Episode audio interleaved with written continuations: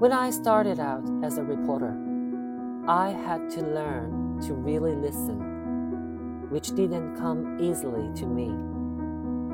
I'm from a family that loves to debate and argue, and I'm naturally opinionated. Early in my career, I found myself frequently interrupting my subjects.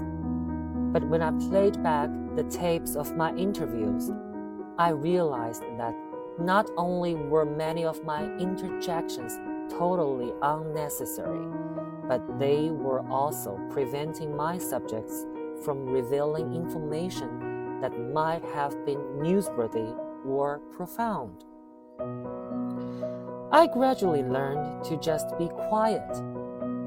What I most want from a conversation with others, whether they share my politics or loathe them, is understanding.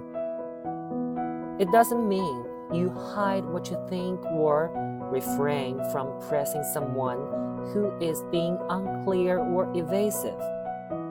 But it does mean the purpose of the exchange is to tease out what a person truly believes rather than to win an argument, convert them, or show them up.